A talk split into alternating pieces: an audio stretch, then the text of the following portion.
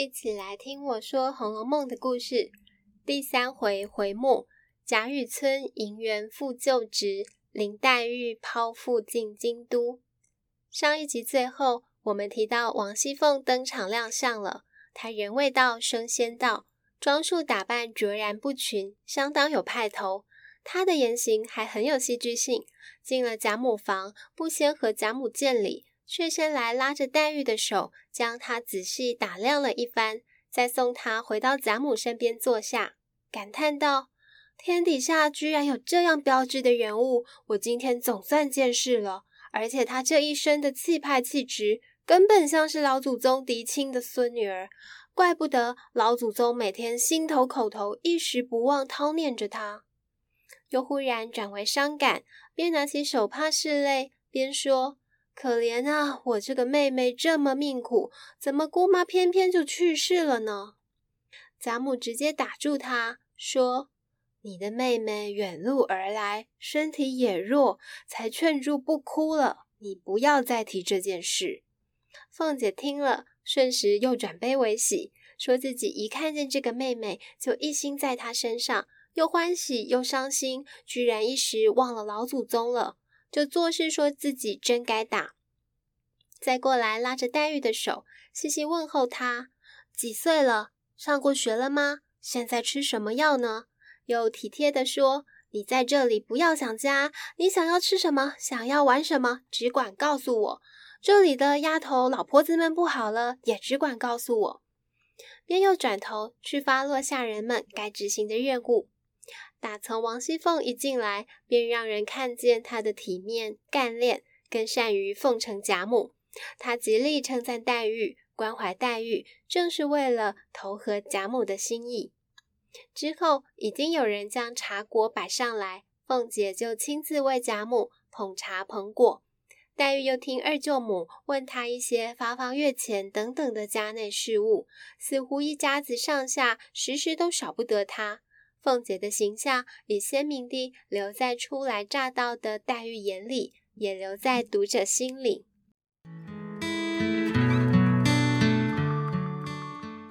依里，黛玉还要去拜见她的两位舅父，可巧两位舅父都因故不得见。但当黛玉乘上在府内行动的小轿子，分别往贾赦和贾政的院宇去时，随着黛玉在荣国府内移动。读者心中也隐隐留下一幅扼要的府邸方位图。《红楼梦》对每一处空间安排、建筑陈设等等写照都有其用意。贾赦的“设”字，以谐音影射了好色的“色”。当黛玉往东到大舅父的正堂内，未及细看布置，就先看到有许多艳丽的姬妾。贾赦身为长子，却不住在正厅正院。也可能是暗示他居身不正，宁可离母亲远些，反而行事方便。而中央的正房大院是宝玉的父亲贾政所居，也体现了“正”字的端正严谨之意。所以描写正堂内有御笔亲题的荣禧堂大匾额，以及各种古董器物，都烘托出府邸的庄重尊贵。至于二舅母王夫人日常居处的耳房，描写家具陈设的要点，却在于半新不旧。如此其实更符合诗里簪缨之族讲究而不浮夸的生活场景，分外显得情景真实。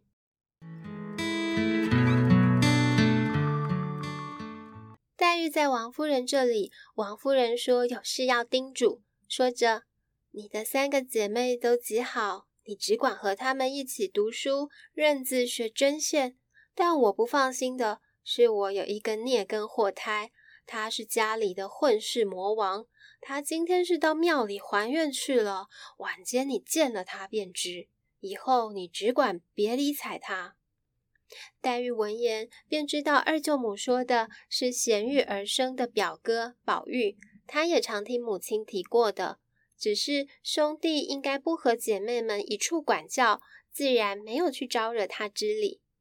王夫人向黛玉说明，只因得老太太疼爱，她日常都和姐妹们一起娇养惯了的。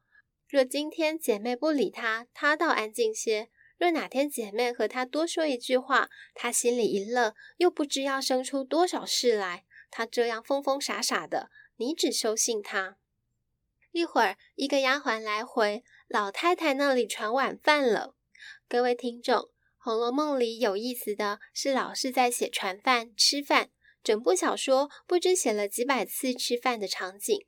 然而，正是在最普通不过的吃饭家常里，最容易刻画人物、烘托氛围、衍生故事。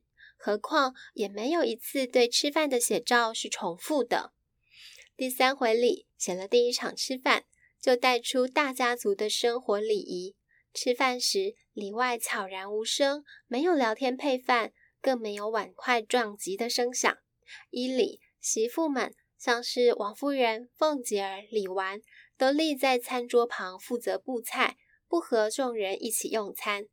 小姐们则依次坐在主位贾母身边，黛玉更是挨着贾母入座。接着写饭后喝茶，就写出黛玉的心思过人。黛玉在家时，父亲教她饭后过一会儿再吃茶，方为养生。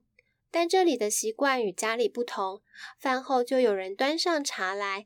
幸而聪慧如黛玉观察到，原来是先漱口的，过后再奉上要喝的茶，她都能从容应变，不失大方。而并非说书人故意卖关子，是作者在这第三回让男主角迟迟在众人吃过饭后才登场。并且安排宝玉两次登场，一次是回家后先忙着来向祖母请安，还穿着外出的装束。黛玉原心想，他不知是个怎样的备览人物，懵懂顽童，倒不见那蠢物罢了。然而进来了一位公子，他穿戴整齐，头上有束发紫金冠，佩戴着抹额，衣着也华丽，脖子上除了璎珞。又有一根五色丝系着一块美玉。小说写他的面貌，虽怒时而弱笑，即嗔视而有情，应当是很讨喜的。然而外表还在其次，只先见了宝玉这一眼，却让黛玉心底讶异，心想：好生奇怪，倒像在哪里见过一般，何等眼熟到如此？待宝玉去向他的母亲请安后。二度登场时，已换上家常服饰，这才正式见过黛玉。两人都是初见，小说里却穿插了两段诗词，道出世人的目光会如何看待宝玉。比如“潦倒不通庶务，愚顽怕读文章，行动偏僻性乖张，哪管世人诽谤。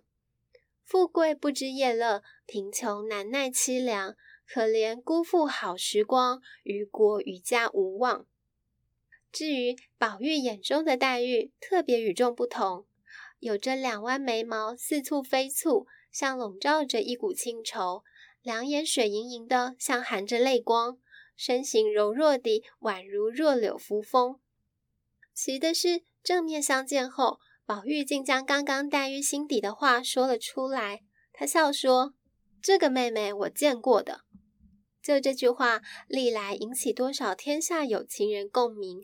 人们在遇着自己知心喜爱的那个人时，也往往觉得眼熟，感受霎时的怦然心动，也推测出种种巧合，怀疑莫非我们有宿世情缘。而贾母笑宝玉胡说，宝玉答得挺妙，说：“虽未曾见过，但我看着面善。”心里就算是旧相识，今日只做远别重逢，亦未不可。此时黛玉心里只怕比我们更惊讶，因听众们应不难想起，彼时在太虚幻境里，他们一位是神瑛侍者，一位是绛珠仙子。绛珠仙子正是为了报答灌溉之恩，特地陪同来凡间，以眼泪偿还的。他俩之所以似曾相识，正因有这一段前缘。宝玉急着认识新来的林妹妹，问她可曾读书，问她姓名表字，知其无字，还帮她取了“平平”二字，就是取意她蹙眉平额、郁郁寡欢的模样。更问黛玉可也有玉没有？黛玉也诚实回答：“我没有那个，想来那玉亦是一件罕物，岂能人人都有的？想不到宝玉听了，竟当场发起痴狂病来，摘下那玉就狠命摔去，骂说：“什么罕物，人之高低都不择，还说通灵不通灵呢？我也不要这老石子了。”吓得众人都争着要去捡。贾母急得搂了宝玉道：“孽障，你生气容易，要打骂人容易，何苦摔那命根子？”宝玉满面泪痕，哭着说。家里姐姐妹妹都没有，但我有，我就没去。如今来了这么一个神仙似的妹妹也没有，可知这不是个好东西。贾母连忙扯个谎哄她，说黛玉原有的，只是她母亲去时一并带走了，是为了成全妹妹的孝心。所以你妹妹只说没有这个，是不便自己夸张之意。你如今怎比得她？才哄得宝玉重新好生地将玉带上。然而当天夜里，众人都已歇息，宝玉身边一个贴身丫鬟袭人。说起这个袭人啊，她的名字是宝玉取的，正是花香袭人的“袭人”二字。她发现黛玉还没歇下，便悄悄进房探问，才知因晚间宝玉摔玉这回事，就引得黛玉自责伤心。说：“今儿才来，就惹出你家哥儿的狂病。倘或摔坏了那块玉，岂不是因我之过？”袭人忙劝说：“姑娘快休如此。原来宝玉比这个更奇怪的笑话场面可多着呢。若要为此多心伤感，只怕还伤感不了呢。劝黛玉快别多心。而我想，聪明的听众都猜得到，黛玉初见面。”便开始为宝玉掉眼泪、还眼泪了，其后还不知有什么精彩发展。而第三回末也有消息传来，另一位女主角薛宝钗也因故将随母亲和哥哥一同进城。那么各位听众，欲知后事如何，且待下回分解。谢谢收听。